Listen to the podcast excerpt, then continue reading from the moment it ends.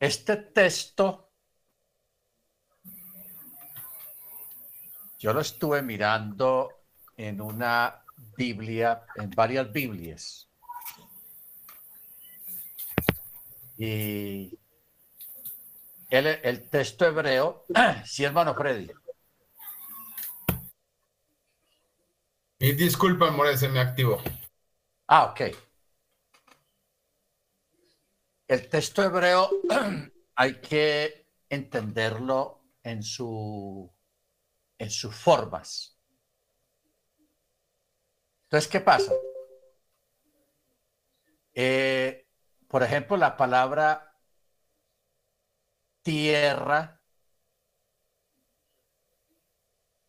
y la palabra, la otra palabra que se usa para tierra normal en todas partes, sufre un cambio.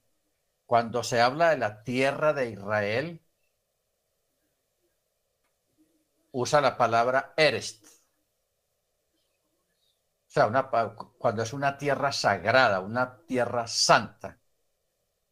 Pero cuando se refiere a todo el resto del planeta Tierra, usa otra palabra diferente.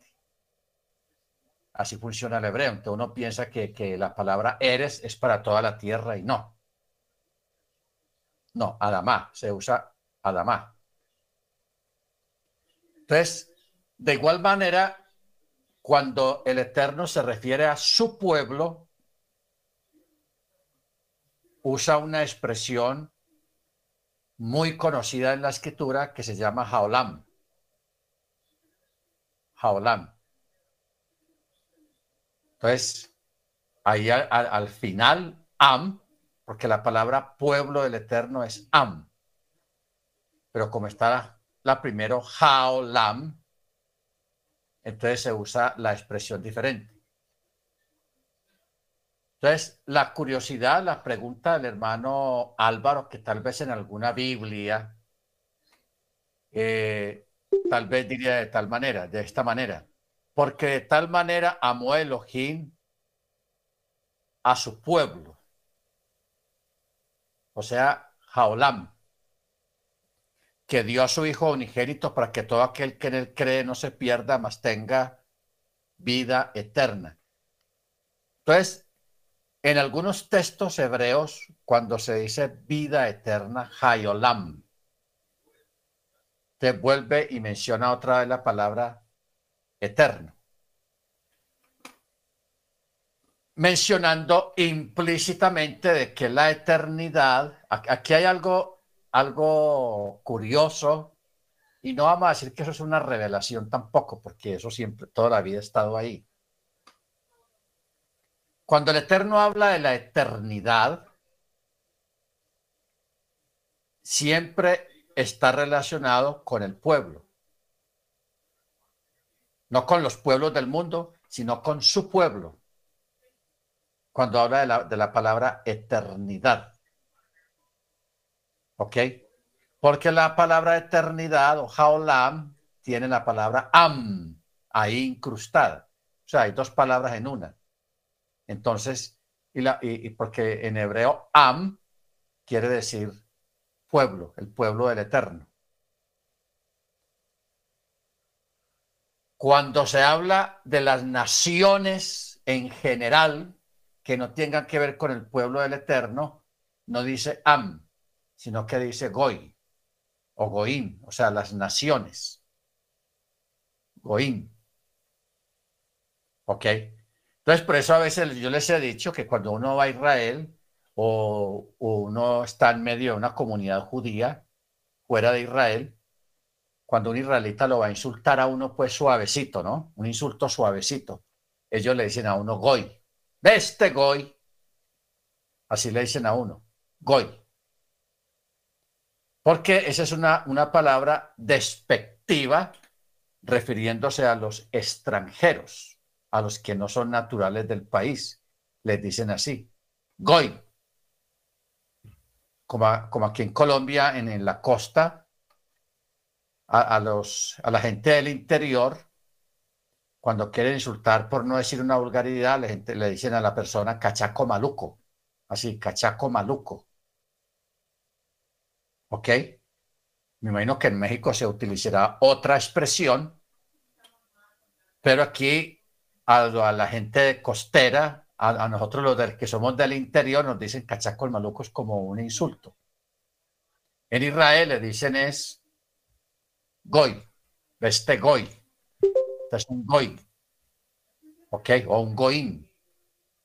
Entonces ahí se da uno cuenta que el Eterno siempre cuando está hablando de su pueblo, de su gente, él utiliza una expresión diferente a cuando se refiere a, otras naciones o a otras personas que no es su pueblo, el pueblo que él amó.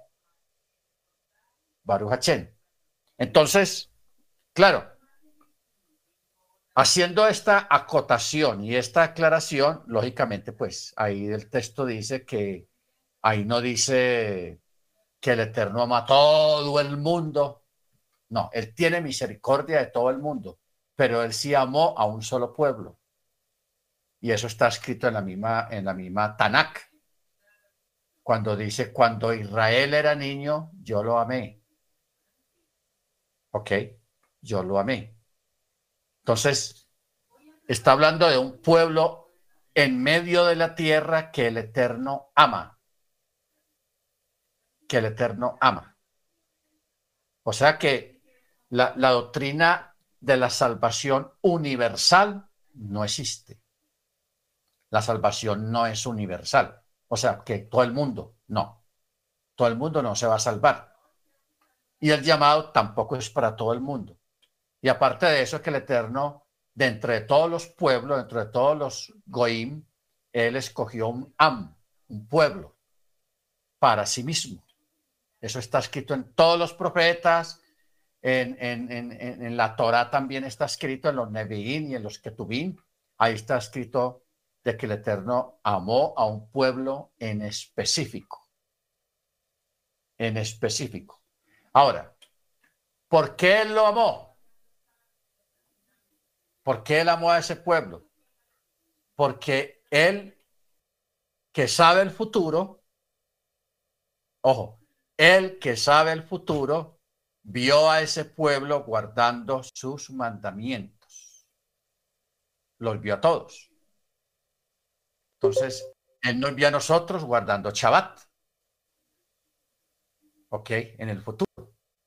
Nos vio guardando Shabbat, celebrando las fiestas, que, que, que, el 7 de agosto, que el día del grito de la independencia en México, que el 20 de julio aquí en Colombia, que el 3 de julio allá en Canadá, que el 4 de julio en, Estados Unidos, todas esas grandes festividades, o, el Christmas, que la Navidad, que el espíritu de la Navidad. Nosotros no, ya estamos, no, estamos desatendiendo de esas cosas. Ahora nuestro espíritu está unido es al espíritu del Shabbat, al espíritu de las fiestas del Eterno, no las fiestas nacionales, ni patrias, ni tradicionales de un pueblo, de una nación, sino las fiestas del Eterno. Él nos vio ahí celebrando las fiestas. De pronto mal, de pronto no como Él quisiera que las celebráramos, porque apenas estamos empezando, pero Él nos vio y por eso nos amó. Porque lo de Él es la Torá, el mandamiento porque Él es mandamiento, Él es Torah. Por eso ahí, cae la importancia de lo que hemos dicho cuando, cuando decimos que Yeshua es la Torah y la Torah es Yeshua. Y la verdad. Baruch Muy bien, esto está muy bueno. Vamos a, pedirle a, la hermana Jennifer, es tan amable, para que nos dirijan la oración, hermana Jennifer, bien pueda. Amén.